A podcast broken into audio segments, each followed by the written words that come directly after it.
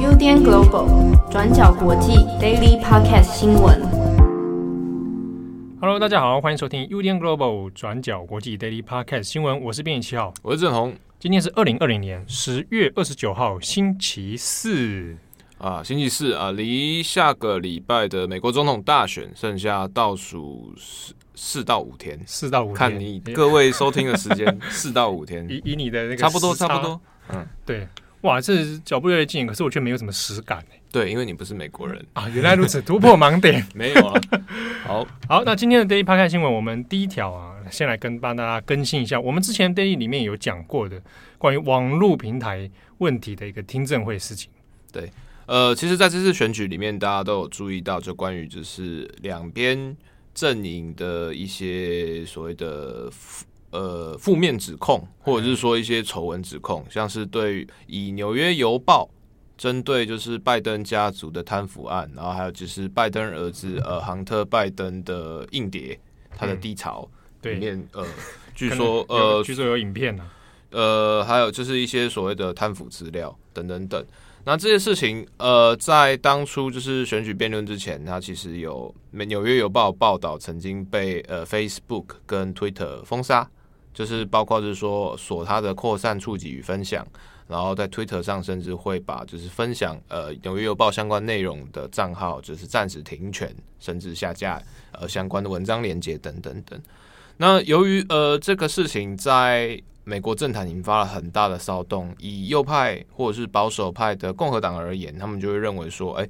纽约邮报虽然说好像是一个以八卦小报著名，但是他这次的呃提供的举证素材、爆料素材其实是有凭有据，包括是它来源是呃川普的律师前纽约市长朱利安尼，那同时他的文件内容其实也受到 FBI 的证实说，说哦这些东西是确实存在，不是说我凭空杜撰那样捕风捉影。嗯，所以但在这个状况之下，无论尽管说目前的证据并没有办法直接指控说啊，拜登就是有怎样怎样，就拜登本人有没有怎样怎样，这件事情目前没有办法证实，同时也没有办法确切的判断，就是他的儿子杭特拜登是不是有相关的就是境外不法事实，有很令人不太有令人不太安心，或者是令人有一些怀疑的一些关关于政治伦理的控诉。但是其实就是没有一个马上现行犯逮捕的铁证，没有一个直接一刀毙命的证据啊。对，那呃，但这件事情就是后来就引发讨论。那包括说，就是以 Facebook 跟 Twitter 的说法，就是说它内容涉及了呃，杭特拜登个人的隐私，然后再加上就是相关证据目前没有到，就是到底可不可受公平，其实有一些争论。在选举即将进入呃倒数阶段的时候，所以就是以。诶，反假新闻、反不实资讯、反有争议资讯为由来下架，那这件事情就引发很多的讨论呢。就是两方就是又觉得说，哎，怎么 Facebook 跟 Twitter 这些社群巨怪可以来操控就是舆情知的权利？那同时，特别是说，那你无论如不无论这件事情是不是真相，或者是这控诉成不成立，那人民至少知，或者是有提问、指控，或者是质疑。总统参选的权利，所以就是在这这边方面上面，美国的国会呃参议院就是发动了呃听证调查，那就是认为就是包括 Facebook、Google 跟就是 Twitter，他们在这一期的选举的舆情操作，或者是甚至是舆情介入上，是否已经涉及了就是呃介入呃操弄舆论，或者是监控监控人民自由言论。的一些嫌疑，那所以他就在就是十月二十八日这天，就是召开了就是呃线上的听证会。那可是这个听证会其实也只是作证诶，就是他们邀请了呃 Google 的 CEO 就是皮查伊，然后还有 Twitter 的的多西跟 Facebook 的祖克伯，然后我们就是透过视讯的方式来针对就是。呃，其实也是老议题啦，就是在讲，就是美国在一九九六年通过的《通讯规范法》二三零条的一个，算是对社群网络或者是网络供应商的豁免条例。那二三零条它这边指的基本原则就是说，当时规范是因为，呃，美国根据宪法第一修正案其实是确保人民的言论自由，但是在网在网当时网络兴起的平台上面，其实关于就是言论自由与言论犯罪，或者是就是不法内容等等指控，其实需要还是会有一些模糊地带。但是为了要推广就是网络业者的自由投资与就是加速发展，所以当时设定了这条二三零条，意思就是说就是呃网络平台对于呃使用者上传的内容，它其实是享有免责权。就是比如说好，呃，今天七号，嗯，他在网络上散播儿童色情的东西，我没有，对。然后那照理来讲，就是七号会被逮捕嘛，被 FBI 抓起来，然后终身监禁，会来敲门。对对对，但就是他上传的，比如说啊，它上传到呃开放的社群空间啊，社群空间有没有罪责？在这个二三零条保障下是没有，因为它没有办法去控制或者是呃及时的监控这个使用者的意图。嗯，但社群平台这边可以出于善意，或者是说就是呃发现，在呃，主动发现到犯冒犯性或犯罪性的内容的话，它可以去限制平台上这些内容的露出。比如说，呃，在 Facebook 上，我们可能就不能贩卖枪支，嗯、然后或者是说在 Twitter 上，我们就不能，嗯、呃，但其实这就我们就不能做做做一些，比如说人口贩运，哎，对，毒品，对对，这些事情就可能会，或者是说，但这些事情这些限制在就是现在所谓的后事史时代，变得有点扭曲。那比如说。假新闻，或者是呃扭曲的资讯，或者是煽动性的一些言论等等，仇恨言论，那这些算不算是需要被出于善意而限制的内容？那在二十八日的听证会上，其实呃，因为刚好离选举也剩下了五天左右，嗯、所以共和党跟民主党，它其实都对于呃 Facebook、Twitter 还有 Google 在这次的选情操作上有非常不满。这边讲不是说大家都。比如说，像台湾的舆论或风气，大家都会觉得说啊，你推特帮推特帮忙封锁《纽约邮报》新闻，帮忙拜登在护航啊。对对对啊，呃，舆论舆论认知是这样啊。然后，但是那所以是不是民主党都一定要在这边啊投桃报李帮民主党护航？但其实在，在呃这次的争论里面，关于二三零条，其实无论是共和党或民主党，其实都对于通讯规范法的修法，甚至是废除，其实都抱持了相对。嗯，强硬的立场，两党其实在这个议题上面是有共识的。呃，共识呃，应该说是有一种错综复杂的半共识，就是以在听证会上面，其实像是我们跟台湾非常友善，但在美国其实他的行事作风比较强硬，甚至有一些争议的德州参议员呃泰德克鲁兹，嗯，他其实就质疑说啊，你其实哎，Twitter 你就是涉嫌操弄选举。嗯，人民有赋予你这个权利吗？没有嘛？那你为什么可以限制人民的言论自由？嗯，对，在这边他其实有一些呃，包括川普本人在内，共和党的对于 Twitter 或者是 Facebook 的社群争议在于说，呃，比如说他们对川普总统的 Twitter 常常会下一个标签说啊，这个可能含有不实言论，对对对，甚至直接把它隐藏起来，锁锁他的触及。那同时在各种的假新闻取缔上面。也都明显具备，比如说是极右派、右派，或者是说一些反，可能相对跟共和党立场会相对亲近的一些组织。嗯，所以包括川普本人，他就会觉得说啊，全世界那么多的政治领袖，有谁不说谎？嗯，对，我最诚实啊。他意思是说，就是那大家都多多少少可能会有一些状况嘛。那你为什么只针对我？对，我说你，那你要不要比照每一个元首的？那为什么？为什么？为什么川普的？的推特下面就会有说不实讯息，但胡锡进就不会有。就环球总 环球时报为什么就没有？为华春莹的推特为什么就不会有？就大概逻辑就是这样。为什么中国的外大使馆还是可以睁眼说瞎话？那为什么就只针对我？也不是只有我，就是会有问题啊。嗯、就是我只是立场不一样而已。所以在这边的话，呃，川普跟共和党的立场就是认为是，呃，是对于二三零条的后半段。出于善意限制平台上出现的冒犯性内容的权利，平台有没有这个责任？对，我没有办法判断你是不是出于善意，嗯、但是我可能就是给你这个有可能出于善意限制平台上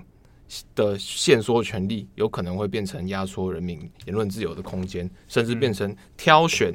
可被曝光的言论的空间。嗯，但是民主党这边以拜登为首，他其实。也对二三零条有非常的不满，但是民主党这边强调，其实是二三零条前半段，就是社群平台或网络供应商对使用者上传对使用者上传的内容免责。对，嗯、这边的意思就是变成说，他们质疑 Facebook 跟 Twitter 在对于假新闻、假资讯或仇恨型、犯罪型言论的这些控制，或者是说筛选上面，并没有一个，并没有一个很妥善的解决方案。所以，他别反而是就是这些呃所谓的呃网军阴谋好了，就是网军犯罪，他其实反而助长了就是这些社群平台被使用的黏着度，然后让他们获益等等等。那在这个状况之下，你竟然如果没有一个可被呃公平筛选的环境的话，那就完全让你免责，然后让你继续扩展这种所谓的失控网络，那到底是不是合理的？就是我每次都是这些仇恨内容、这些煽动性内容，每次都是从你的网络平台来，从你网络平台来扩散。然后你跟我说啊，这些东西是使用者上传，不是我的责任。无关。对，那这个东西到底是不是合理？那钱都你在赚，嗯、然后罪都大家受。那中间其实也会有一些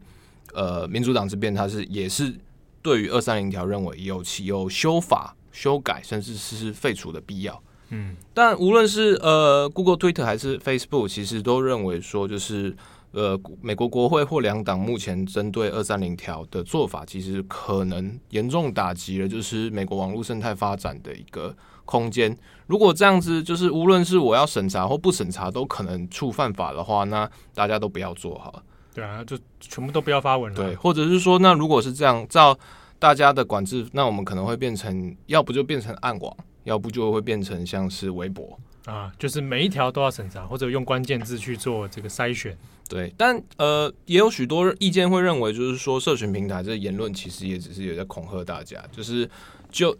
因为大家其实现在也都认知到，就是所谓的社群网络呃，已经就是黑进化，或者是说，就是它确实在对于社会上已经成为了一个呃呃。并不是那么正面的存在，或者是是有成瘾问题啦、儿童犯罪问题啦等等等，其实确实是有一些可以讨论的空间。那常常大家都说，就是大家不要社群成瘾，不要社群成瘾。但在网络成瘾，但在结构性的法律规范上有没有更好的出路方式？其实也是这次听证会再重新呃曝光，或者是重新再拉出来的议题。不过呃，由于因为选举太快，或者是选举它要就是留给大家时间其实不多，那。在听证会上，其实虽然说火光四射，然后非常有戏剧张力，但就呃实质政策而言，其实它并没有起到一个很有效的辩论效果，反而变比较像是两党趁此机会，然后表向选民表扬一个。政治理念，对政治理念或者是宣传，甚至是造势的心态。然后几大三大供应商其实好像也是觉得说啊，反正什么事情选后再说，就是多少一些敷衍避风头的那种感觉啊。整个听证会弄下来，其实也没有什么太多具体的方案或者眉目出来啊。对，选举太近了。对，好，那第二则呢，我们来看一下欧洲的疫情啊。过去我们其实这。呃，这几个月来都有在关心一下现在全球疫情的发展。那其中欧洲的状况其实不是很乐观哦。虽然说在夏季的时候看起来一度趋缓，那些各方面的生活了，比如说我们以法国、德国来说，看起来有诶生活有点微恢复到以前稍微好一点的状况。不过这一次呢，全欧洲的状况看来其实也是蛮有点像蛮凄惨哦。那这个。我们先以数字来讲的话，全欧洲目前感染的人数里面已经来到六百四十六万人。那之中呢，因为疫情而死亡的人已经超过了二十一万三千多人哦。好，那法国总统马克宏他在二十八号的时候呢，也透过直播要向这个全法国的全国民众呢宣告了一个新的政策啊，法国要进入第二度的全境封锁了，防疫的封锁。那这次的二次封锁呢，将会从十月三十号开始，那一路到十二月一号。那这次封锁里面呢，它当然第首项首要的目的是为了防疫啦。不过，在一些基础的经济生活方面，比如说呃高中以下的上班上学啊等等，还是有维持着一般可以运作的生活机能状态。但是在国内里面，如果法国你要做跨区的、跨大区的这个移动的话呢，那目前就是会受限哦。那也包含这个申根区，还有出入境的等等哈，目前都会这个受到限制。那与此同时呢，德国方面也宣告了，在十二月二号开始也要进入德国境内的半封锁状态啊，它并没有像法国一样做全境的封锁。好，但是呃，这两边的封锁政策里面呢，还是有提到一个几点啊，比如说一些可能生活上比较所谓不要不急的一些产业、服务业啊，餐饮啊，或者夜生活的酒吧、娱乐业等等，还是被要求说可以希望你是关闭的。好，但中间这样的效果到底能够再发挥到多少的程度哈？其实还是让大家会有点质疑啊。那这个接下来要面对的问题哈，在这个第二度的封锁里面，还有要。